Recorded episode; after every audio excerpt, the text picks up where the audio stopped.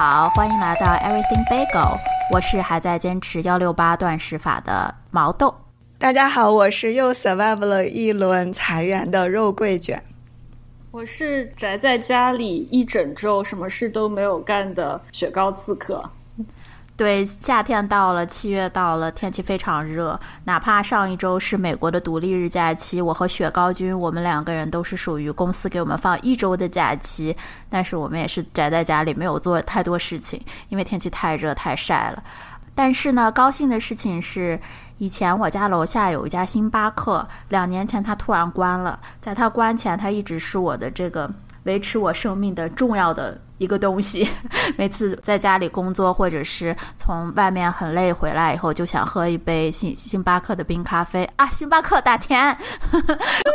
最近开心的是发现他又在我们家对面公寓下面重新开张了，然后他们说他们马上要回来了，所以我非常开心，这就算是我比较开心的事情吧。嗯，肉桂卷和雪糕，你们有什么可以跟大家分享的吗？我我的话，我是刚好独立日的那天去我们的一个朋友家去看焰火。他们刚刚搬了一个新的一个公寓，在他们阳台上，suppose 是有最佳观看地址，可以看到那个烟火秀的。我们就准备了好多披萨，还有还做了甜点，去他家。结果放烟火的时候，发现他家正前面是有一棵树，刚好完美的挡住了 百分之八十的焰火，所以我听了一晚上的焰火。但是，但是那天晚上我就有一个惊人的发现，就发现自己真的是身体熬不了夜了。其实我们回来的也没有很晚，就大概十二点多，就有喝了一点酒。但是回到家里以后，我真的是整个晚上都是在 hang over，完全睡不着觉，头脑昏昏沉沉的，但又很清醒。结果第二天的工作状态就非常的差，就让我想起就之前看《老爸老妈浪漫史》，他们讲自己三十岁以后，如果这种就是喝酒然后开 party，然后第二天身体你就完全恢复不过来，就想起了这个点。对，现在他们好像还有专门那种补充剂，就是专门针对 hangover 的，像泡腾片一样，早上你喝一片就会跟一个崭新的人一样。我觉得以后要备一本。对，那雪糕君昨天去了一场。文艺复兴主题的乐园，主题是十六、十七世纪的英国的一个庄园，大家里面的工作人员啊，都是装扮成那个时代人们的打扮。有唱歌表演，有各种各样的杂耍表演，嗯嗯，有有马术表演。那个马术表演是身披盔甲的三个人骑在了身披盔甲的战马上，一起就是拿着剑在那儿非常 drama 的在互相的挥舞，互相的决斗。演员都演得非常的卖力，然后大家看的也非常开心。感觉它主题虽然是文艺复兴。过来参加的这些游玩的人都把它当成了一个大型的 cosplay，感觉所有那些很宅的人就在这一刻是一个大狂欢，因为我们从停车场就看到了好几个身穿黑袍或者灰袍、拄着一个法杖的巫师，或者是穿成那个皮革的马甲，身后背着一个。牛角形状的酒杯，还在那儿装模作样的喝 喝水，就是一路上都是这样奇奇怪怪的人，感觉大家可能都是深受奇幻设定的影响，看到了很多那种带着尖尖耳朵，就是模仿精灵耳朵的那种，嗯，会有工作人员穿着中世纪的服装在路上表演闲聊，然后还有表演在路上吵架。它其实不是一个舞台，就是你在路上你会看到，很明显是工作人员非常 drama 的用那种。古英语在那儿吵架，然后就觉得非常的进 入式，非常的好玩，在这一刻都是戏精附体的样子。这个让我想起来，就是有些人喜欢玩那个《龙与地下城》，就他哦，对对对，他们 D N D，对他们好像也是这种就是角色扮演嘛，很多主题是这种关于中世纪的。记得我当时就看一些视频，大家就会穿成，就它里面有各种各样的角色，有些是武士，有些是巫师，然后各种各样的角色会这种扮演。我觉得这个有点像大型《龙与地下城》，成年人也是有情怀的，有自己的童话世界嘛。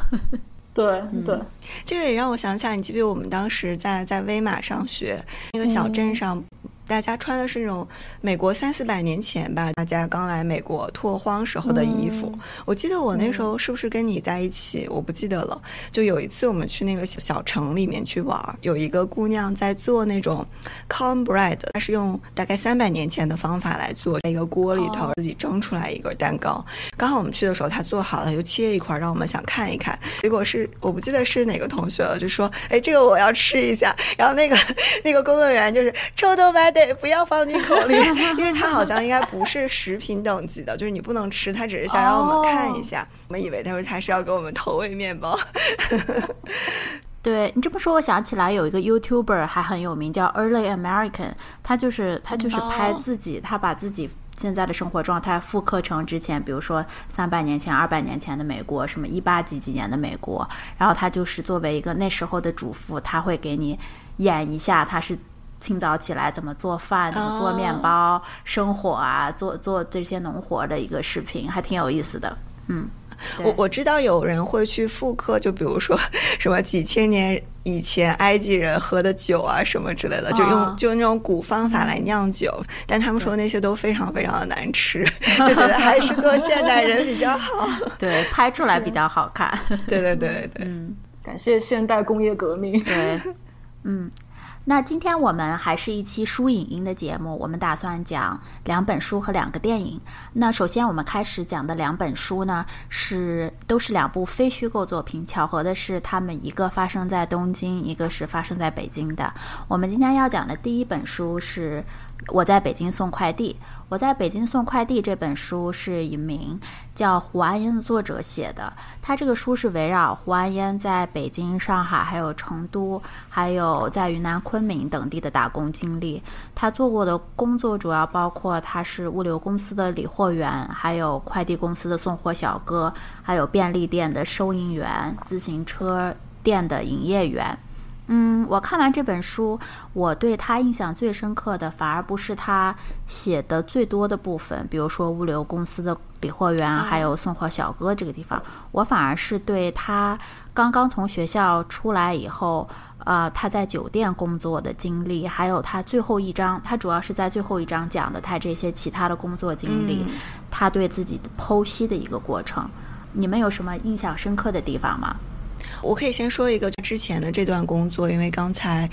刚才毛豆提到，我最印象最深的是他卖衣服的那一段。他是跟他的好朋友，就一个朋友一起在那种像批发市场里面租了一个摊位。当时他们是在同一层的时候，还会有另外一家，就两个人之间可能互相有一种竞争的关系吧，因为他们卖的衣服都是那种，比如说很容易模仿的款式。结果两 两家就是互相倾轧，使得他就患上了一种社交恐惧症吧。他后来。就是把那个店铺退掉以后，他说他自己就一个人自己在家就封闭了很长时间，才慢慢好。但是在这个期间，哪怕他走在街上，他也觉得大家就都在看他，就又完全没有办法。进行跟任何人打交道的这个工作，然后我读到这里就印象最深刻，是因为可能我也有相同的经历，就是当你工作不顺利的时候，就比如说当我读博士读得很不顺，我就是很抗拒去办公室这件事情，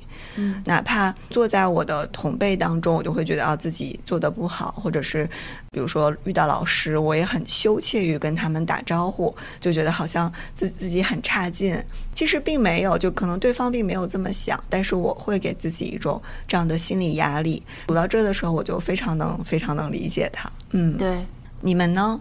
对我看到他在写就是卖衣服的那一段，就觉得恶性竞争消耗了很多很多他本来应该专心放在卖衣服上面的精力，而且这是一个恶性循环嘛，就他没有办法变好，他只能离开。对，嗯，我觉得这个几乎是一个挺无解的，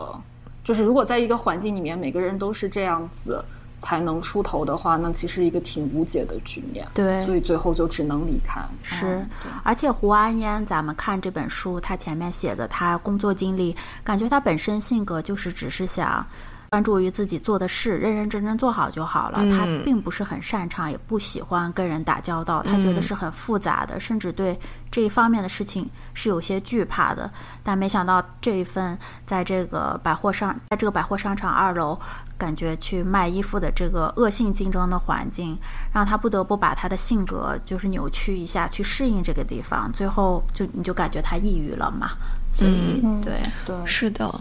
而而且我读的时候，就比如说，如果我们从来没有卖过衣服，就现在可能很多年轻人会挺向往这种，就自己开一个小店，然后比如说卖奶茶呀、卖衣服，你会把这个工作想象的非常简单，就包括他去送快递的这些工作。就我没有读到他的细节的时候，我会觉得啊，这不就我现在作为一个社畜的理想状态吗？就你你只需要一天把自己的工作量做好，完全不用去考虑其他的事情，然后到点下班就可以回家睡觉了。嗯，但是我读到的时候，我就发现自己。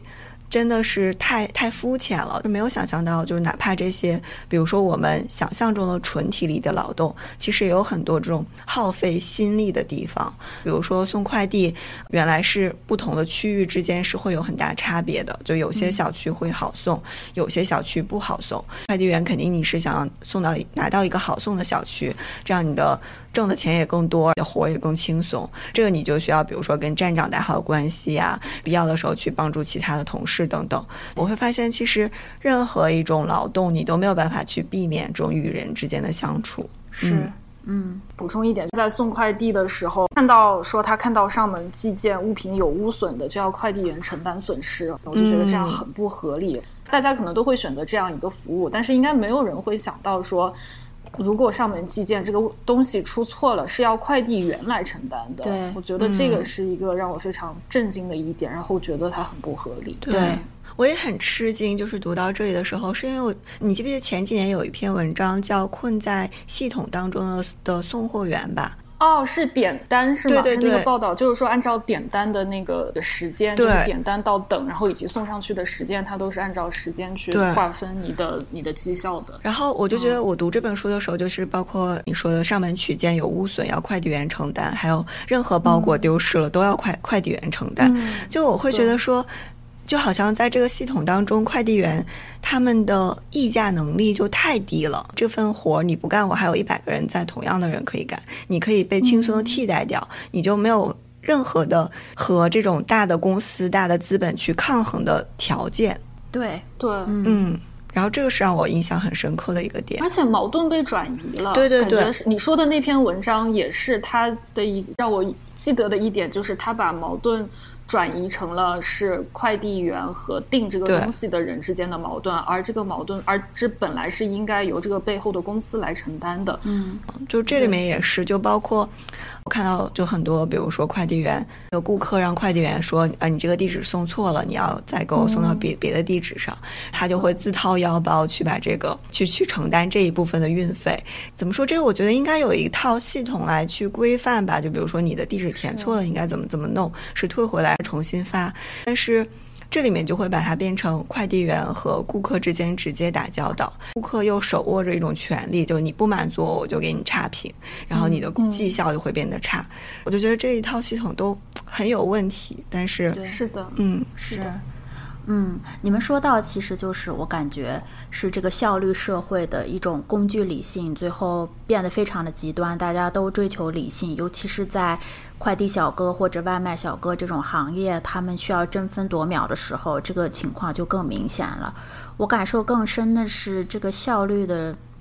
极度极度追求对人的一种异化，就是因为这本书它不是按照它线性的时间写的，所以我读完了以后，我第二次再去快快看的时候，我是从他最开始第一份工作来看的。他第一份工作不是他在学校。学校帮他们这些学生到酒店实习嘛？我记得他说他第一份工作的时候，他特别喜欢，觉得这个工作虽然挺辛苦，他们要在宴会厅摆桌子，但是他干的特别起劲儿，因为他觉得这份工作满足了他作为一个学生对社会的一种想象。但是因为他干的特别卖力，他的那些同学就觉得被他卷到了。用咱们现在话就是说，觉得他是公贼，就对他在他背后颇有微词。他也觉得特别不舒服。那是他第一次感觉跟人际相处还蛮难的。嗯，第二次他对还有一件事情，他提到说，那时候有一个经理，就管理他们实习生的经理，他的这些同学都去巴结那个经理，他反而有一种逆反的心理，就嗯，他们都巴结我就不巴结，我就是要好好做这个事情，我就是觉得我们应该把事情做好了，不应该花时间去那个巴结经理。然后他后来就会分析自己的这一套形成的。原因为什么自己是这样的？为什么他和他别的同学不一样？然后他之后又来了一段，他说：“我来念一下他的原文。他说：我在这里不惜笔墨的解释这些，是担心今天的读者不能理解当年的我为什么那么笨，因为就是今天的我也觉得当年自己的笨不可思议。如今我还得向无法相信我有那么笨的读者说明我真的有那么笨，实在是让人无地自容。短短的三句话。”他就说了五个“笨”字，我就读到这里，我特别不舒服，并不是说作者让我不舒服，而是他对自己的评价，他会把当时认认真真、纯洁工作、单纯工作、不趋炎附势的他形容成笨，我当时心里就有点不舒服，因为我已经工作十年了，在我看来。我首先能跟他共情的是，我刚开始工作的时候，甚至到现在，我也是这样认认真真工作。我对那些八戒领导的行为也有逆反心理。他说笨，就好像在说现在的我一样笨。我就会想，为什么他现在不觉得他他对当时的他评价那么低？就是我觉得我再去看他后面的经历，包括他当快递小哥，在物流公司当拣货员的时候，我就知道，因为这个系统。已经把他们框在这里，没有空间给你去变成一个无私的人。你必须变得更自私一些，争分夺秒，凡事从自己的利益角度去考虑，你才能让自己活下来，你才能赚到那个工资，让自己在这个大城市生存。所以我去回想，有时候在想自己用自己角度去看他，就会为什么这样，为什么那样，为什么他觉得自己笨？这明明是很好的品质。我会觉得，也觉得自己是不是有一点何不食肉糜，或者是有一点点。傲慢的心态吧，毕竟我是坐在空调房里看这本书，但是他是真的在在风里面就是这样穿行，这么忙碌的，所以我我想到这点是有点无奈，有点心酸吧。我是觉得整个的，就是很美美好的价值，在这个工具的社会被理性、被效率就是磨没了吧。是的，我是觉得到后来，因为他最开始是讲他在快递公司的这部分工作嘛。我我读到那里的时候，我会觉得他已经是一个，就像你说的，就已经其实已经看透了这套社会的一些规则。但是我也能觉得他其实还是很有自己的一些坚持吧。我就记得他在快递站的时候，好像他每天就比如说送完东西还要在一起开例会，互相什么鼓士气，搞到十一点半，他就很不爽这个行为。他就是拒绝去拍领导的马屁，就觉得我们应该赶紧结束，赶紧回家。然后我就觉得他其实还是有这些，但是但是它会更加灵活吧。就是首先你要让自己自己生存下去。对，对这本书还有一些其他的印象深刻的地方吗？我对这本书另外一个印象深刻，或者说非常佩服作者的，就是他非常清醒，而且他始终有一种能力。可以把自己抽离出去，以一个相对客观的角度去看待他周围所有的人。他包括看到他他在他在自行车店工作，和那位感觉不是很讨人喜欢的那个老板工作。他会他会以一个比较客观的角度来描述这个老板，他就承认他是一位斗士，但是但是又是不是善于交际的那种斗士。他的理念跟其他人都不一样，非常善于分析他在工作中遇到的各种各样的人。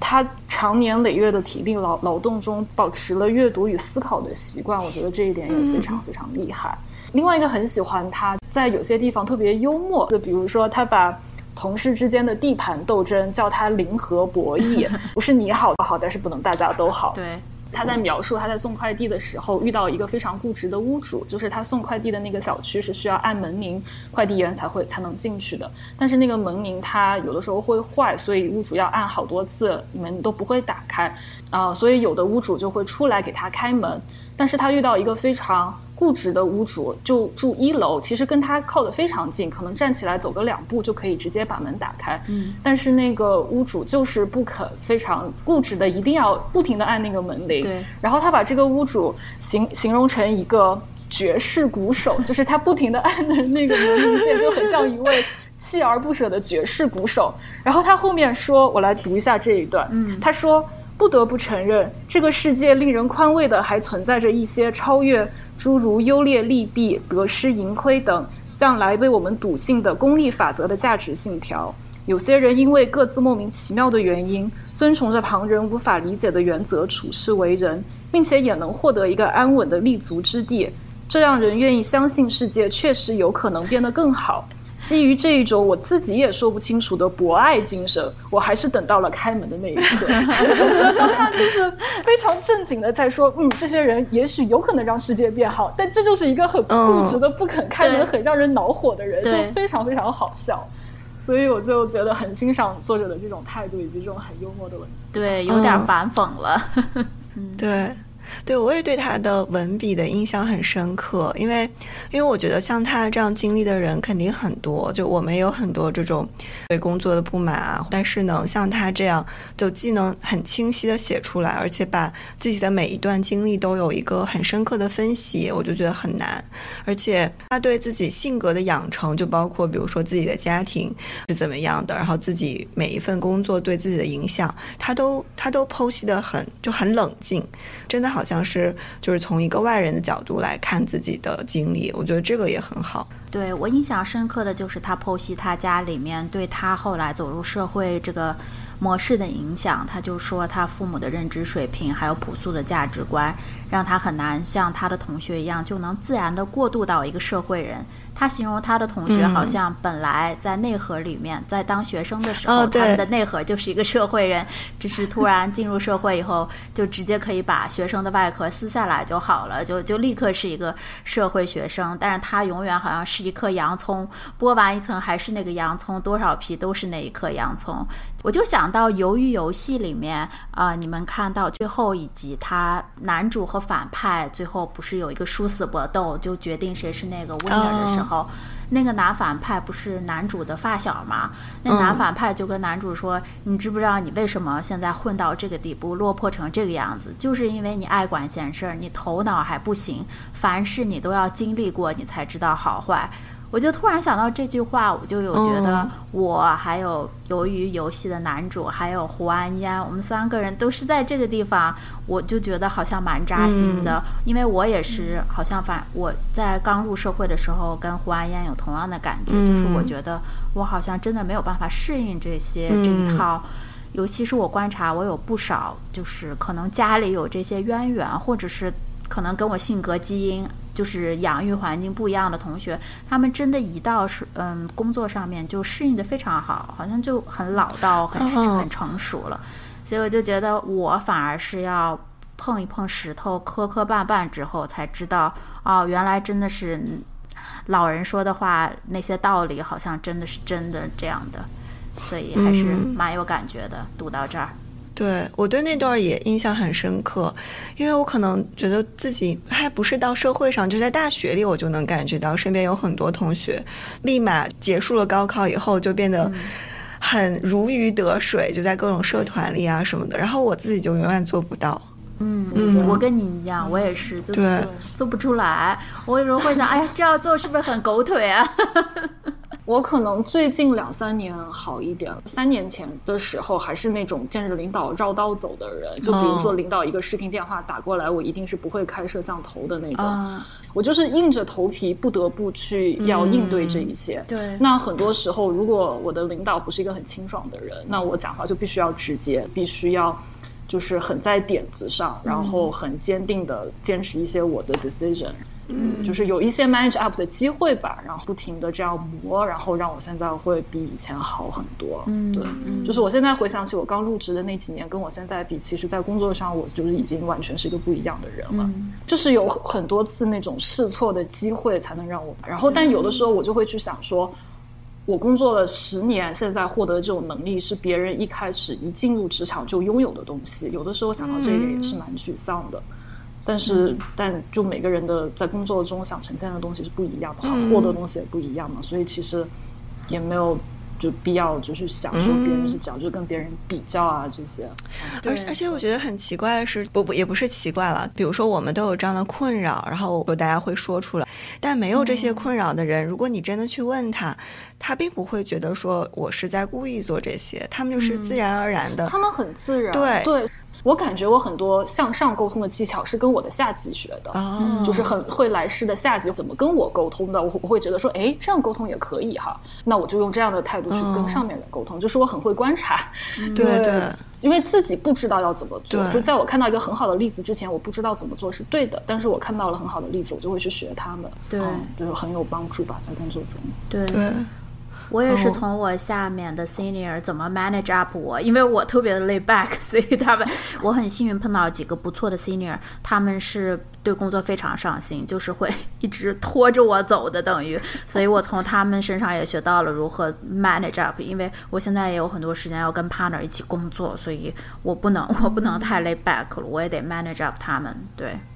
好，那下一本我们要讲的是《东京八平米》这一本书，同样也是一个非虚构作品。《东京八平米》的作者叫吉井忍。吉井忍，如果大家熟悉豆瓣的话，应该对他也很了解。他曾在豆瓣上有两本书，还蛮蛮受好评的，叫《四季便当》。他出了两部，《东京八平米》是他的第三本书，讲述的是他好像是在疫情期间回到了东京，在东京呃热闹繁华的地方租住了一个八平米的房间。嗯、在日语里面，八平米大概只有四叠半这么大，所以它很小，也缺少一些我们大部分认为需要的一些功能，比如说洗澡间和洗衣机。所以他饮食起居还有他的日常生活都需要依赖他所居住的地方周围的环境。那这些周围的环境就好像是它这八平米的一个延伸，比如说洗衣房啊、前汤，就是我们说的洗呃洗洗澡堂，还有咖啡馆，还有这种漫咖店。独立电影院啊，小餐厅，所以这本书都是吉金人在他和他周围这些公寓延伸的场所里面碰到不同人和他们打交道的经历。啊、这本书我印象最深的实际上就是在吃茶店的这个经历，就是哦一个、对吃茶店、咖啡间的。呃，肉桂卷，你想说一下这一段吗？嗯，我也是对这一段的印象非常深刻，因为那个吃茶店的老爷爷，他的那个吃茶店是开在一个就有点像工人阶级居住的一个环境，所以他的大部分的顾客都是要早上赶特别特别早的早班车去工地上班的人，所以他的吃茶店是从早上三点营业到上午八点，对，时时间非常早，嗯，然后作者就这个吃茶店的老爷爷就是建立起了一种一种友情吧，就他会经常去吃茶店的老爷爷那里去跟他聊天。我印象最深刻的是对这个老爷爷，一个是，嗯，他后来有生病，作者给他打过去电话，那个老爷爷刚开始没有接，说我过半个小时再给你打过去，过半个小时再打过去，他说啊，我刚才把衣服穿好了，这个细节就非常打动我，因为你能感觉到他其实就虽然比如说行动不便，但是他还是有自己的。那个尊严在那里，就他会觉得说，哪怕你看不到我的衣着，我也要打扮得很得体，再跟你聊天。这点是很打动我的。另外一个很打动我的点是，他会就这个作者在的时候，那个老爷爷的店里会有三个女士进来抽烟，他们也不点咖啡，就什么都不点，就坐在那里抽完烟就走。这是这些女士就是在附近打零工的人，嗯、就是像那种超市售货员吧。然后他们平时就没有抽烟的地方，然后所以这个老爷爷说，那你们就来我的店里店里抽烟，也不需要就是点东西。这三个服务员就非常的感谢嘛。但是后来这三个服务员说，我们还有其他的女同事也想进来抽烟，这老爷爷就回绝了他们，就说因为我的这个店很小，就最多只能容纳三个人进来抽烟。我就觉得这个老爷爷是既有那种对别人的关心，但他同时又把这个原则设在那里，就不会让别人去去跨过自己的这种这种原则，然后无底线的去包容人家，然后觉得、啊，他好有自己的那种性格，嗯，对对，还有他说借钱的时候，因为去哦咖啡店喝、喝咖啡的人有时候会问他借钱，他跟这个基金人说，我的原则就是说每次必须是在发了工资之后才能问我借嗯。钱，这样就可以还上，而且最多只能借两万日元还是多少日元来着？对，嗯关于你说那个咖啡店，就是三个三个抽烟的女工去他那儿喝咖啡，他后来不是还跟基金人解释了吗？我不是说不想让他们邀请更多的人来喝咖啡，我是说我对女性比较关照，哦因为女性容易划分小团体之类的，哦什么你要四个人就是二对二，五个人就是三对二或者什么的，对，但就就很可爱，就他的细心就藏在细节中。还有一个细节我记得是。好像他身体已经不好了嘛，所以他语气中透露出来一种这种，嗯，这叫晚年凄惨的光景，就可能好像说了什么过几年就不在了或者什么的。吉金人当时为了安慰他，也是就不想面对这么沉重的话题，就说啊不会的，还是怎么怎么样，你会就是一直会在的。但是老爷爷就很坦然的说没事的，就是以后如果我不在这个店不在了，你还会找到新的店啊什么的。嗯，对这个地方我也印象很深刻。嗯，怎么说？我我觉得这个老爷就像看透了这事实。我我对你来说，就哪怕你可能没有意识到，但我对你来说是一个交谈的人。我不在了，你还可以找到新的交谈的人。对啊，对，那里看到也很扎心，我对这个印象很深刻。我印象比较深的一段，作者去学三味线这个事情，中间有一段讨论，就是说他学，因为他有很多朋友问他学这个三味线是不是为了文化交流啊之类的，但是他说他学仅仅就他想学，没有什么特别的目的。对。就是他说很多东西，很多传统的嗯礼仪习惯或者技能没有办法完全用商业理论或者从效率啊市场竞争的角度来看来解读，然后从从效率这个角度来看很很不合理，然后以至于很多传统在地球上快速消失也。不足为奇，但是他觉得还有一部分人，就像是塞宁格所说的麦田里的守望者，哪怕与社会格格不入，也要守住自己的阵地。然后他觉得社会就是需要这种人的存在。这一部分的讨论也非常有意思。对，嗯。我读这本书的时候，还还一直在想，向彪所说的，前两年不是上十三幺的时候，有过一个说法，标识的附近性嘛，就是说我们现在很多人大部分的时间都是在网上，你也可以在网上解决自己生活的大部分所需，就比如点外卖啊、送快递，呃，你对你自己周围的邻里其实很很缺少了解。这本书我就觉得是像一个。嗯，就好像给我们打了一个样，就是你是怎么样去了解自己的邻里，然后还有你周围的这个小社区的故事。我觉得我是很羡慕作者的这种状态吧，但是如果把我放在他那个情境当中，我可能做不到，就我没有办法接受家里没有办法洗澡，然后没有冰箱。就哪怕我可能出去，我可能也太害羞了，就不太会跟吃茶店的老爷爷 一起敞开心扉聊天。对，所以我就是很羡慕他的这种状态，但是我可能自己做不到。嗯，我觉得他在书中好像一直有一条线。他说他在书的一开头也说了，他觉得自己的生活就是滚石不生苔藓的生活，自己一直在尝试不同的生不同的生活经历。好像他这个生活经历，他为了跟不同的人接触，想观察体验不同的人生和思维方式吧。所以，他这是他一直在追求的一种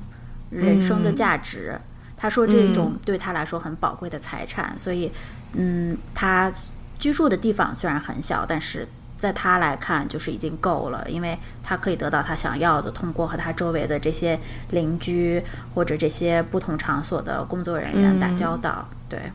对，就是他很享受这种跟陌生人建立连接、产生情谊的一个一个过程。对，我觉得他其实挺会聊天的。我去听了他在看理想，还有另外一个博客，我感觉他是很能聊聊得起来的人。哦，啊，我去听一下那个博客。嗯，他中文超级好。我不记得他四季便当是用中文写的还是就日文写好。豆瓣阅读上有，我还在豆瓣阅读上买了四季便当。我本来还想说，刚好夏天了，可以看一下四季便当里有什么。结果发现里面的菜都好清淡啊，完全不符合我的重口味。是，对对，因为我对他的印象一直都是那种很小清新的那种感觉。这本书他写他自己是刚离婚嘛，所以离婚以后从北京搬回了东京。我就带入到自己，假如说我是一个刚离婚的女人，我会选择一种怎么样的生活？当他说到他离婚以后就选择，比如说住在八平米，然后去去拥抱这个城市的时候，我就觉得啊，他又给就离婚女性有了一个新的生活方式的样本。就我可能。没有办法说一下子，比如说从婚姻中走出来，然后住在一个八平米的房间当中，会觉得有点凄惨。但是我读这本书的时候是完全感觉不到这种情绪的，他是真的很喜欢，很享受。嗯，对。而且其实他在书里面还提到两位女性都是有这种从就是从婚姻中解脱出来的经历。我记得一个是他在洗衣房碰到的一个阿姨，那个阿姨就跟他聊起来，她实在是受不了婚姻生活了。她有一天。趁着老公还在家的时候，她已经提前把她的行李收拾好，叫了出租车，从后窗把行李扔到出租车上就跑了。还有另外一个是另一张，你记得是在驻地市场杂主店，我记得那个。老板娘，对，那个老板娘也是很神奇的，就是从一个她嫁入等于说嫁入豪门了，丈夫对她也不错，但是受不了那种大家族小姑子对她的欺负，她也自己跑来，就是自己自己打工啊，开店呀什么的，对，就是给我们展示了一种另外一种生活吧，不需要必须有婚姻入，就是有些人就是。觉得自己自己一个人生活也蛮好的，不需要非要需要一个人陪伴，或者是必须把自己禁锢在婚姻里面。啊，我就是好好奇那个杂煮和咖啡 在一起是什么味道？杂煮是什么呀？是像卤煮一样的东西吗？好像就跟关东煮差不多，就煮在一锅里面，比较清淡的，估计用那种什么鱼高汤做的吧。哦，里面豆腐啊、串串呐之类的，不知道。我想的时候一直在想的是卤煮，就虽然我没有吃过卤煮，但我觉得我就会觉得这是一个很重口味的东西，然后 怎么样和搭咖啡搭配在一起了？嗯，对，就挺神奇的。如果是关东煮啊，三号可以理解。他那个荞麦店那个老板娘也挺有意思的，就是中国人嘛，对，他不是就很委屈，说有一天有一个男顾客跟他说这个肉坏了，他自己就全都吃了，因为他害怕留下证据，让那个告到卫生局说他的肉真的坏了。但我很吃惊，他居然还给这个作者一碗，然后作者也吃了，然后那老板娘就说：“你看没有问题吧？” 就感觉是给把这个作者当成小白鼠。呃，对对对，然后然后那个吉井忍就是突然男友力上身。说他怎么可以欺负这么一个女人？我们没有问题，这这一只食物一点也没有问题。结果后来好像过了几天，基金人好像是受了一个委屈，在在在地铁上被人绊了一跤，他回来哭诉，老板娘给他做了一块肉还是什么？他说那个肉确实是有点酸味还是什么？对，我记得这个。好，那接下来我们想也聊一个和日本有关的作品，是一部日本的电影，名字叫做《转转》。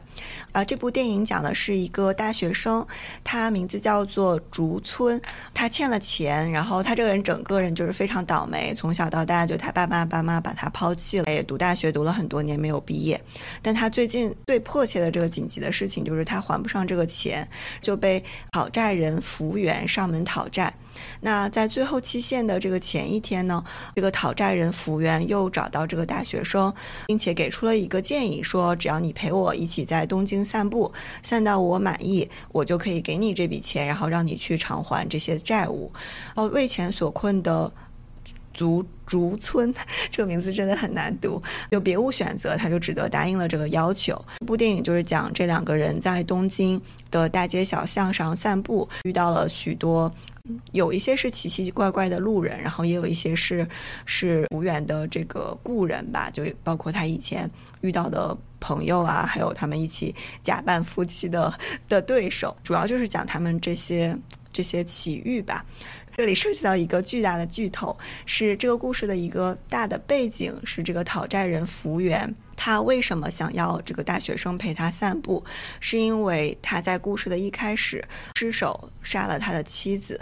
电影讲的比较隐晦，但我猜想是这个妻子就是出轨。他本来跟妻子的感情很好，他没有办法接受这个事情，所以可能是就打了妻子，然后把他的妻子失手杀死。他在杀妻之后，一直想要去投案，但在这个投案之前，他希望能在东京重温自。己和妻子还有自己的这一生吧，这是这个电影的大概的介绍。我觉得现在可以有 有雪糕，因为我知道雪糕肯定有很多想吐槽的地方。我觉得可以，我可以，我可以开麦了。雪糕来段 rap，就是来来来，雪糕先开麦。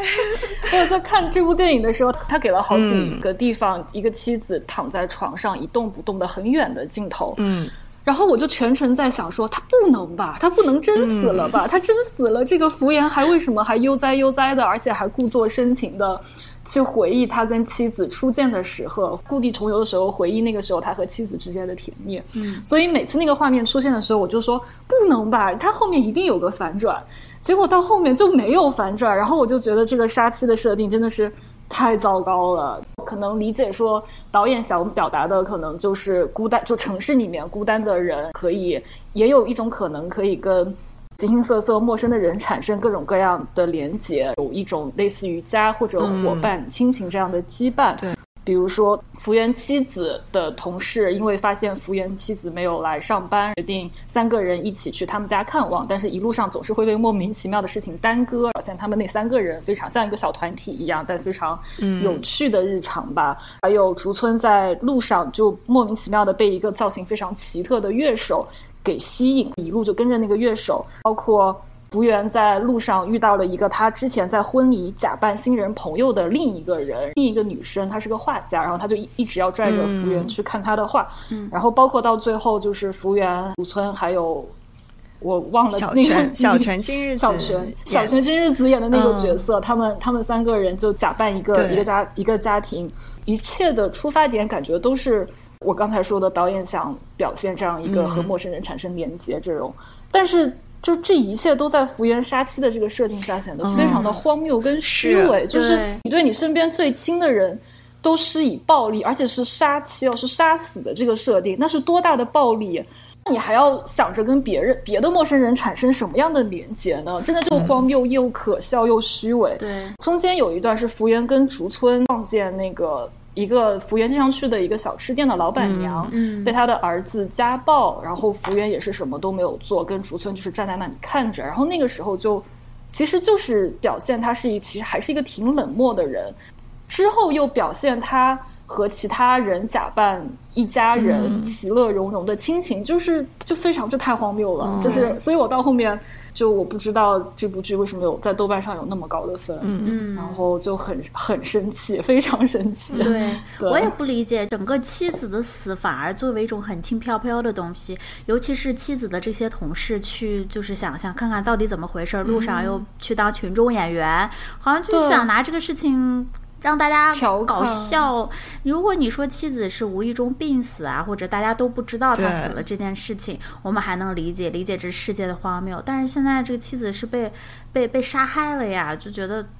嗯，这么说又，但是你要说出来又觉得好像在那个语境下，哎呦，你好像很没有幽默感，对吧？就是这么就把干嘛要这么严肃？但是他确实是杀了妻子，而且他还会说妻子跟别的人出轨，你就会在想，啊，是不是会不会是他自己编的呢？对吧？哦，对，嗯嗯，因为可能是因为我们这两年就看了太多这种社会新闻，就比如说就是那个泰国杀妻案，还有把把妻子杀了，然后。送到下水道里的那个杭州杀妻案，对，然后还有那个一个男的，就是杀了妻子藏在冰柜里，就我看冰箱藏尸案，对，对，就看了太多这种社会新闻。我如果把这个电影带到这些社会新闻里，想这个电影如果是这个之后的后续，我会毛骨悚然。我就觉得后面哪怕拍了再多那种很温情的东西，然后都没有办法把这个事情掩盖过去，因为这个电影应该是零七零八年吧，就是是在。这么说已经十多年前的一个电影，然后我看豆瓣上的高分评论，就大家喜欢的点，就完全没有提到这个这个设定的荒谬，而且而而且而且大家所有基本上大部分评论都是在一零年以前，我就觉得是那个时候大家可能。没有那么多的社会新闻，或者是对这些，比如说女性的女性主义啊，然后女性在这个社会当中所遭受的暴力，没有这么敏感，对，没有这么敏感，所以大家不会想往这方面想。但你在十年以后再去看，就会觉得这个片子如果现在拍，大概会被骂死，对，绝对会被喷死的。对，就我最开始想看这部电影。就是我很喜欢这种，比如说陌生人之间奇怪的连接，说尤其是一个欠钱的人和一个讨债的人，他们之间的关系要怎么发展。包括最后他们三个人就假扮成家人，然后就显得其乐融融。就这些都是我很喜欢在日本电影里看到的，而且我觉得日剧还有日本电影就很擅长处理这些关系。就他会设定一些很温情的情节，然后尤其是吃饭这种情节，加一点很日式的这种无厘头的搞笑啊，还有一些日式的日本的这种碎碎念。就这些是我想看这本这个电影的初衷吧，是实在是没有办法接受它背后的这。大的设定，对我也要给他打低分。对，因为就是说，长相对比，他能对自己的那么多年的妻子，就是把他杀了以后，之前也之后也没有任何伤心难过，然后反而和不认识的人组成了一种温馨的家庭，你就觉得 不知道是不是黑色幽默呢？那这个电影我们就骂一骂。对，大家还有什么其他想骂的吗？没了，没了，有种说不出的感觉。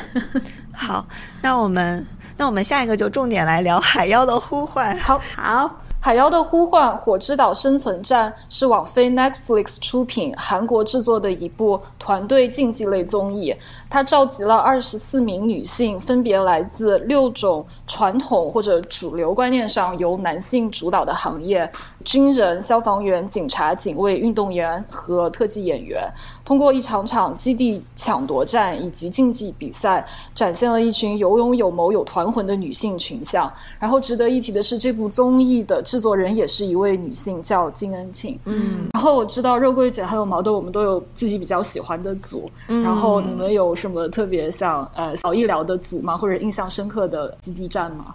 我最喜欢的组当然就消防组了，因为我喜欢消防组的姐姐们，她们就是女战士，就没有太多的心计。我反而就尤其是跟军人组对比起来，我觉得消防组的姐姐就是一颗很赤诚的心，她们就说战斗就好了，不会像。军人一样有很强的防备心，我是不喜欢有太多这种后悔的东西，太多的策略在里面的。他们就是说，嗯，有有困难我们就上，而且我最喜欢的是消防组的团魂贤娥姐。他就是有什么事儿我都先来，然后大家小妹们跟着我一起来来走就好了。他还有一点铁憨憨的感觉，我记得对 第一场他们是消灭警察组那一期，他和那个那个女生叫什么来着？短发的那个就是敏仙吧？敏仙郑敏仙啊，他和郑敏仙他们两个人去突袭人家警察组，他们在那儿就这样躲来躲去，你以为他们已经有什么商量好的策略？没想到他上到楼梯那边，一低头就被人家把旗子抢过去了。我就觉得啊，贤娥姐可以这样的吗？这么快就结束了？对我还蛮喜欢他们的。对，对他们跟警察拼的那一段秒下线，下线完了之后还没有进行下一场，天鹅姐又把自己给搞挂彩了，就是在在树上爬树的时候滑了一跤。然后那个时候我就觉得消防组好弱啊，怎么这么弱？而且他之前的那个势头很足，然后有有一个反差的感觉。结果后来从竞技战开始就一直在吸粉嘛，就是领先一个人劈了三十根原木，就觉得哇，好厉害，对对，好厉害，就特别特别。吸粉，他们有一段就是第一次晋级赛。赢了炉子回来，大家一起开心的吃肉，互相喂对方肉，然后说来多吃点肉什么的，然后就觉得哇好可爱。是，对。我第一次对消防组就印象很好，是因为他们在一个岔路口，就他们都要去攻击特技演员组吧。那个路口碰到了运动组，消防组的那个大姐姐就呃贤娥，她就说我们不攻击你，我们今天结盟，我们给你打辅助，你去抢他们的旗子。对，她说他们三四秒就大概就达成了这个协议，然后我就。觉得哇塞，就是很很有那种领导的风范，而且他很知道在这个时候他需要退让一下，去赢得对方的信任。对，嗯，对，运动组也是非常值得信任的一组，因为之后他们两个的结盟就非常的稳固。中间军人组在后来的时候想。稍微搅一下浑水跟运动，然后让运动组就是想一下说要不要选军人组，结果也没有搅成功吧。然后之后又他们两个还是很非常稳固的，就是达成了同盟。对，就觉得非常好。是的，是的。对对，我记得消防组贤娥还有一点，虽然是铁憨憨，但是还有点小坏。你记不记得他有一个有一场战，他是拿到了你可以随时开始，随时让这个叫什么基地战开始的时间，但是别的组不知道，他们故意把。那个时间弄到晚上吃完饭了之后，把军人队都要耗死了那段，我觉得他们就在熬鹰的感觉，对对对。对那一段我也觉得天鹅，就他就跟另外一个运动组就把所有的情报全都一股脑的，就是全都说出来了嘛。他们不知道那个时候军人组其实是在监听他们的，是在，然后结果那个信息就被军人组全都听去了。然后结果军人组理解的是早上八点，没有想到是晚上八点，我要笑死了，有点聪明反被聪明误的感觉。对 对对，对。啊，我对消防组只有一点吐槽，就是我觉得他们每一次藏旗子都非常没有策略。嗯，他们每次都把旗，就刚开始他们没有其他基地可以理解，但后来他们都赢了另外两家基地，他们有三个基地可以用，他们依然要把旗子放在他们自己基基地里最最中间的那一个地方，我就觉得太显眼了。就你哪怕就藏一藏，就藏到其他的基地，对。但是我觉得他们好像没有冒这样的风险，然后觉得还是放在自家基地最好。这个是唯一有一点点。想要吐槽的地方，我我觉得是因为消防组他们的战略就是他们不注重防守，他们只要进攻。对对对，从头到尾维持了铁哈哈的形象。对啊，就就哪怕就最后一期跟运动员也是，就是因为他们先进攻，所以他们输了。就如果他们也要防守，但是那样的话就不好看了。但是他们那个方屋，我觉得如果其实防守起来，其实也有优势的。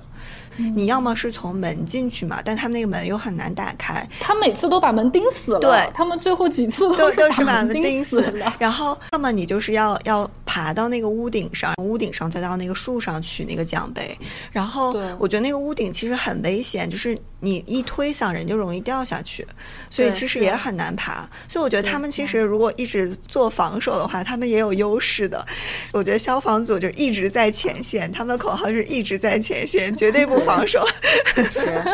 对对，但是他们虽然攻击，但是他们也很注意人身安全。你记得打的最激烈那场，他们跟军人组就是在烟雾中，好像军人组放了那个就是消防消防器喷出来的烟雾，然后军人组还蛮蛮 aggressive 的，直接把那个就是消灭火器往人家身上扔。贤娥姐就非常生气，因为她觉得她可能在工作过程中，他们是要往前冲，但是同时你要注意自己的人身安全。就竞技进到这个程度就没有必要了，就还挺让人生气的那段。对我是我是想先说，我后来重看了第一集嘛，有一个每一组人物先出场，他组对他的评价，然后非常有意思的就是在军人组出场的时候，镜头马上就给了消防组的大姐贤娥，然后贤娥就说。就说军人组，他对军人组的印象最深刻，感觉他们有独特的杀气，然后就联想到后来就是扔灭火器那一段，就觉得简直一语成谶。是，但但军人是很有杀气。既然聊到军人组，我可以说一下，其实我还挺喜欢军人组，因为他们的趴都非常好看。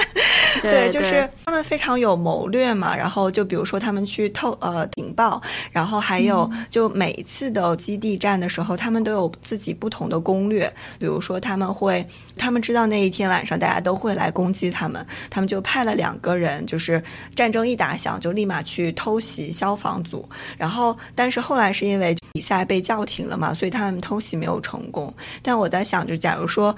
那天晚上这个比赛继续进行下去，也许军人组就真的偷袭成功了。那被弄走的也许就消防组。我我是觉得里面那个军人组就是最 最闪耀的那个大姐叫什么来着？江，我啊，他是江中石，他叫江什么？江听美吧，江心美，江听江心美，江心美，他。非常非常的 aggressive，而且他的 aggressive 是那种非常闪耀的那种。就是我记得印象很深刻是，就他们在挖那个水坑嘛，就你先要找到地下的阀门，然后军人组是拿到了可以和任何一个队队伍兑换那个坑的那个那张卡，然后他还就是特别炫耀的去那个消防组说：“哎，你跳下去试试这个坑的大小。”然后我都睡一通，回来以后说：“啊，我们还是要继续挖我们自己的坑。”就觉得他是非常有自信的那。种就是我就是逗你玩一下，然后但是我们我们巨人组挖的坑，哪怕没有你的身也是最好的。我要继续挖我自己的坑，然后我觉得那个时候就觉得他非常非常的有，可以说有一种魅力吧。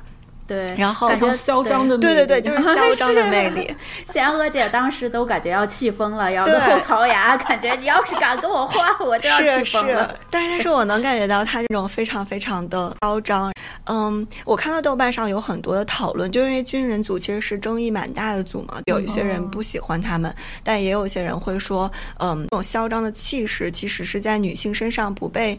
不被鼓励的，然后但反而他身上会有。就是这么一种气势，我在想，如果说让我去选生活当中的角色，我会选消防组的组长，就是金贤娥做我的同事。甚至领导，就我觉得他是非常能照顾下属，又很有担当的人。我会选消防组尹仙那个很壮的那个姐姐做我的好朋友。我觉得她是那种很能感受别人的情绪。就她当时劈柴是因为她不想让莲娥大姐就已经腰伤了嘛，她不想她不想让别人去承担，所以她把那三十个柴都劈完。最后他们组就是输的时候，她是哭的最凶的那个人。嗯，对，就她一直在哭，然后大家都在安慰她。然后我觉得她做朋友是那种特别好的人。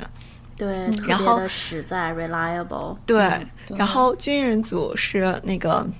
江中市，我就觉得我是在生活中，我不想让他出现在我生活当中。我也是，但是，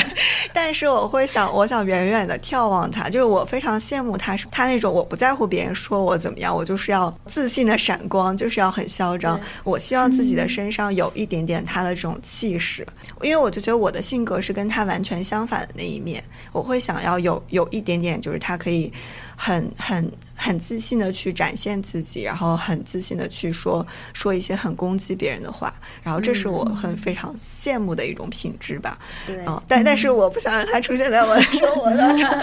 我觉得他可以做一个很好的对手，很好的敌人，很好的对手。对，是的。我也喜欢他大开大合的性格吧，但是我也不希望他出现在我周围的生活圈子里面。对对。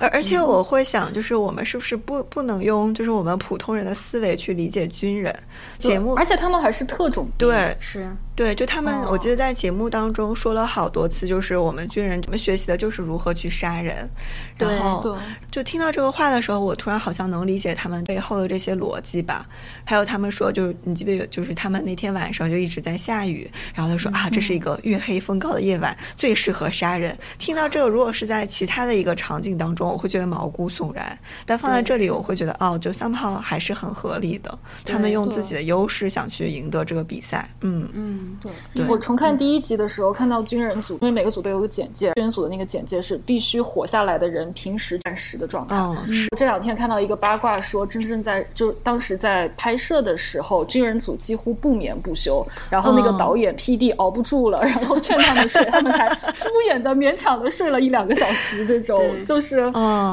特别就是铁一般的意志，感觉对，因为他们真的是用一种作战的态度来进行。就比如他们小屋前面永远都有人在把守，就其他的几个组好像都对都被人闯了空门，就是他们四个人就全都去搜索情报，然后结果第一天晚上我就记得警警察组就被人家好像是被军人组吧，就是去。去闯了空门，然后我记得豆瓣上大家讨论就是说，因为没有人敢空闯警察局，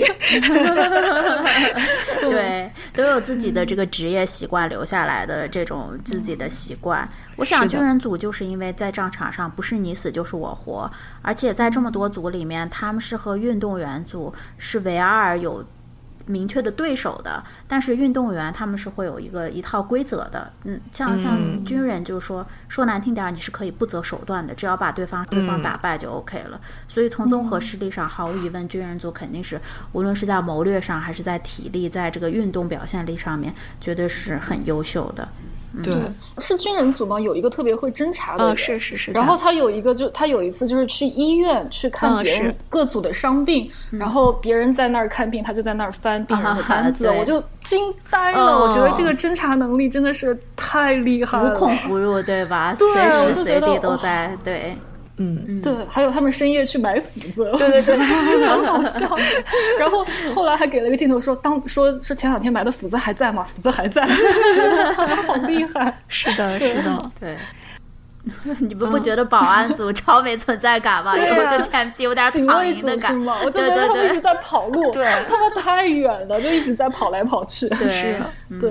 嗯，我看到那个豆瓣上说，就是如果说。自己被分到了保安组，然后就住在很远的那个、那个、那个基地的话，其实最好的方式就在第一天就是去偷袭别人，因为没有人想去偷袭他们，所以他们四个人其实可以立马就下来的。对，嗯，对，但他们真的是存在感太低了。然后警察组，但他们撑了也很久，我觉得他们撑了很久，因为也算是一种策略吧，就大家都没有想着要进攻他。对对。嗯，我觉得他们撑很久的一个原因，就是因为他们太远了，存在感太低了。是。还有，你想聊一下运动员组吗？对，我就简单的聊一下运动员组，因为当我回看第一集的时候，我才意识到他们其实当时是排第四的，就是。挺不占优势的，因为他们基地又选的是一个很好攻的一个帐篷。但是之后他们决策非常果断，就是在树林里就通过那几秒、十秒之内就达成跟消防组的联盟，一步一步稳扎稳打进决赛以及夺冠。我就觉得他们非常的稳，他们体力又在那个地方，然后我就非常喜欢那个柔道姐姐金金沈然。呃，然后但是没有看到他正面摔人，觉得有点遗憾。我就很期待他就可以摔一个人什么的。哦，对，对我我会觉得，嗯，运动员组就是他们肯定是体力最强的嘛。而且我觉得运动员组就可能运动员就都是天生想要拿第一的那种性格。对，就感觉他们还是挺有那种想赢的那种。冲动的要强，对对，因为其中有有一集里面是另外一个运动员叫金喜正吧，他就说他们也要尝尝攻击的滋味，然后就在超燃这句话，嗯，对对，特别燃。我看这个节目的时候，整个这个节目帮助我 在椭圆机上消耗了超多卡路里的，因为踩的极快，好燃好燃，我也要变成这样的姐姐。对，我是一边看一边举着我的小哑铃。对，是的，嗯。我觉得，我觉得警察组非常可惜，因为当时他们六组一到的时候，警察组好像是最先开始侦查，就其他组还在看说他周围怎么回事的时候，警察组已经开始派人挨挨个去侦查了。对，结果后来大家可能都公认警警察组还挺还挺厉害的，还是怎么样，反正就直接就攻了他们。然后就第二集的时候，就一个警察组的人留守在那儿，然后其他组全部攻进来的时候，我真的我看了都飙泪了，我就觉得我好紧张，代入感对。对，觉得好，就那种无助感，特别特别特别难受。对，我觉得他们其实能力应该还挺强的，但他们策略就是有问题。就你都已经知道了别人要来攻击你，怎么还能三个人 派出去呢？对啊，就留一个人。是。他们就是一开始没有，就是一开始没有好好商量一下，而且他们其实他们选的那个基地地势不是很好，在最低的地方，好像大家都有一个什么树掩映着，但但是大家从上面都能看到你那边没有任何遮挡的工事。嗯，而且他可能没有想到说，就是一上来他们会破窗吧？他可能觉得把门把门关上，自己还能撑一会儿。然后，但是没有想到军人组还有特技演员组就直接把他们的窗户扒掉了。对对。然后，但是后面我觉得大家就吸取教训，就他们回去都把自己的窗户钉起来。对 对。对。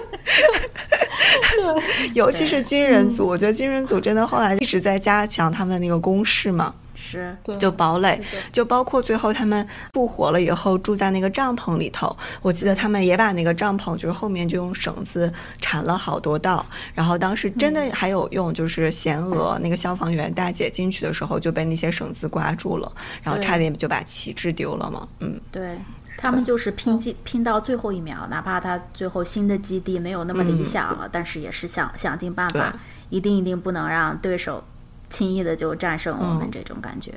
我是想说，我们六组还剩下一个特特技演员组，呃，然后特技演员组，我觉得这一组招募的特别妙，就是我没有想到把他们放在一个和警察、消防员、军人这样一个同等的 level 来比赛。当时特技演员刚出来的时候，其他剩下的其他组对特技演员也都不了解，觉得他们就是花拳绣腿啊，说他们就是招式看着特别特别酷，但实际上打人。嗯，不疼什么的。但是特技演员说，他在他的剧组里其实演过了他们所有的其他人，而且他演过消防员，演过军人，演过警察，什么都演过。对，就这种，就这种反差很有意思。特技演员真的，我觉得是出乎意料的强。他们中间有有一集是我记得是两个特技演员在防守，他们那儿来了四个嗯运动员，其他两组的人，运动员组和消防组嘛，然后他们真的就两个人。拼四个人，最后变成了一 v 一，我记得。对。然后最后他们输了嘛，但是他们两个人已经打倒了其他三个人。我觉得，觉得这种四就是四 v 二这种，最后能打到一 v 一这个状态，虽然输了，但是我觉得就特别强。你说就是近身肉搏的那一次，对对对对，我记得那一段是挺厉害的。对。我记得好像是第一集吧，就第一集的标题，其中的一个特技演员赵慧炯，他自己说的，说我做的工作不简单。我觉得他们是明白其他组可能对他们的职业是有种怀疑的，觉得你们是花拳绣腿，他们就带这种我要我要证明我自己的这么一种心态来来参加这个节目，他们就非常有韧性吧，就他们。我记得节目中提到好几次，就他们就觉得自己是最有韧性的组，自己绝对不会放弃。嗯，反正他们那一段他们近身肉搏那段，我也是，我我带入到那个情境当中，我真的为他们感到紧张。就他们趴在那个屋顶上，然后敲那个屋顶，然后就是说敌人要要过来了，我们要战斗了。嗯嗯。他们好像喊喊一个什么口号，他们在喊马铃薯，金 人喊过来的。结果金人过来的时候，就站在旁边喊，因为觉得没有什么胜算了嘛，然后就站在旁边，也没有加入。然后他们就非常惨惨烈的走看来。其实他们应该四个人都去屋顶上，我觉得胜胜算会更大一点。就他们当四个人都去屋顶，对他们当时是两个人在屋顶，两个人在底下，底下那个很容易就被攻破了。然后，嗯，因为他们那个房子应该是这几所房子里面最容易。就是防守的，就如果他们在都在屋顶上，我觉得应该能坚持到军人出手相助。对，但如果是军人，我觉得就不会制定这个方针。军人实在是太 太会制定方针了。对。好，那我们可可以聊一下这个节目制作的本身。就我非常喜欢的一个点是，他们虽然是一个全女性的节目，然后但是他没有在节目当中特别的去强调这个标签。就包括他也不太会去问一些，就比如说啊，呃，比如说消防员是传统的男性职业，你为什么想要加入这个行业呢？就他不会去问这种这种很蠢的问题，他去展现说啊，这些这些女性都很强，然后每个人在自己的职业领域都做到了非常非常棒，所以他们选择这个职业就是。Why not？就是不攻就不攻自破的一个问题，所以我特别喜欢这一点。而且他也没有去问一些，比如说啊，你身为女性，你从事这么危险的职业，你要怎么平衡事业与家庭？就这种这种蠢问题，你知道，他就完全没有问，我就觉得超级好。对对。我我之前我最近的这一期播客展开讲讲里面也聊到这部剧了，然后我印象很深的就是其面就其中一个主持人说到说他在看海妖的时候就特别担心说突然镜头一转就就采访他的家人，采访他的儿子，采访他的女儿什么的，就他特别担心，但是他看到了，然后又就是把女人又拉回到了家庭的这种叙事中吧，结果看到一半他就非常坚信，OK 这部剧不会了，他一定就一定是很专注的讲比赛本身，抛开他们女性的身份，然后就觉得这。一点做的非常好，对，是没有任何凝视，嗯，对。对对，嗯，而且我觉得节目的这个节奏也非常好。就我是我最开始点开之前，我是没有说有一个非常高的期待，因为我。大概知道这个故事会讲的是什么，也知道这是一个体力型的。就一般这种体力型的节目，我一般好像不太会说非常非常投入的去去被它吸引吧。但是这个节目点开，我就是一口气炫了七集。对，因为它它每一集就是它每一集的时长其实是不一样的，而且它都会卡在一个让你想知道下面发生了什么的点。就比如基地战的结果，手腕谁会赢？就这种，就你会我就会想啊，那我再看几分钟吧，然后再看几分。钟就立马就会跳到另外一个场景当中，然后就会吸引我不断的看下去。我刚开始看第一集前半段的时候，因为他们是各各组人员拼体力上岛嘛，我还是有一点警觉，因为觉得他们如果是一味的在强调这种。Masculine 就依然是男性力量的这种东西的话，那不是我想要看的，因为过于简单粗暴嘛，拼体力。结果发现没有，他们开始选基地之后，开始各种侦查，我就觉得哇，这个真的很丰富，可以展现女性的各种各样的力量。对，然后我觉得非常的好，然后就很投入，很投入。对，就看，就中间有好几次看的，真真的就是就是快哭出来了这种感觉。对对，就中间那呃两次就基地战的时候就。一次是被打断了嘛，一次是之后又又重新开始，就那会儿真的是高潮迭起，就是你不知道不知道他下一秒到底谁会赢。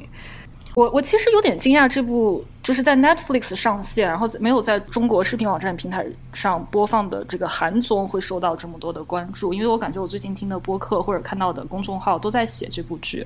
然后豆瓣标记的话，看过这部剧的人超过了今年这一季的《浪姐》。嗯，就是豆瓣上是三点五万人看过《海妖》，然后只有一点一万人看过《浪浪姐三》。然后我就觉得说，哇，看来大家都是看腻了那种，就是打着女性主义的幌子或者旗号，但本质还是宣扬那种。容貌焦虑啊，年龄焦虑的那一整套很老旧的价值观，想看这种比较清爽，在我看来非常清清爽、简单直接的综艺吧。对，嗯，突然想到了一部新垣结衣演的一部日剧，叫《我们无法成为野兽》，里面就是讲各种唯唯诺诺的社畜在工作中不停的忍忍受。很无理的对待，然后我看完海妖，我就觉得不，我就是要成为很强大的野兽的这种 这种决心跟跟动力，对，把你们都咬死。对。对，就我记得里面看到，我不记得是哪一组，就他们会穿着那种紧身的小背心，然后露出肌肉，就就是真的就觉得啊，好美啊！我也想变成这个样子。对，就像节目的名字“海妖”，它这个意象，iron 本身是警报的意思，但同时又是海妖的意思。刚开始节目有一个小标题。充满吸引力但是危险的女人，然后我就觉得就是这种自信强大、区别于传统观念、充满力量感、攻击性的女人，真的就是好迷人。对，是，而且她也颠覆了海妖的这个形象，因为以前那个 Siren 好像就是那种好像是类似这种妲己或者就是妖孽吧，长得很漂亮，把水手吸引过去了以后把水手弄掉。但是这边靠的不是说容貌啊这些东西啊，是靠自己真正的实力、真正的力量的比拼吧。对，嗯，对对，反正这个超超级推荐，超燃超燃！我打算再看一遍，这样我就又能在我的椭圆机上多运动一会儿了。那这期树影营的节目就到这里，然后也希望大家能够享受夏日，在夏日当中尽情的挥洒汗水，把身体练得棒棒的，像像姐姐们一样变得又聪明又勇敢，然后又又强壮。好，这期就到这里，那我们下期再见啦。拜拜。理想的放肆，死去活来坚持，抛空了理智，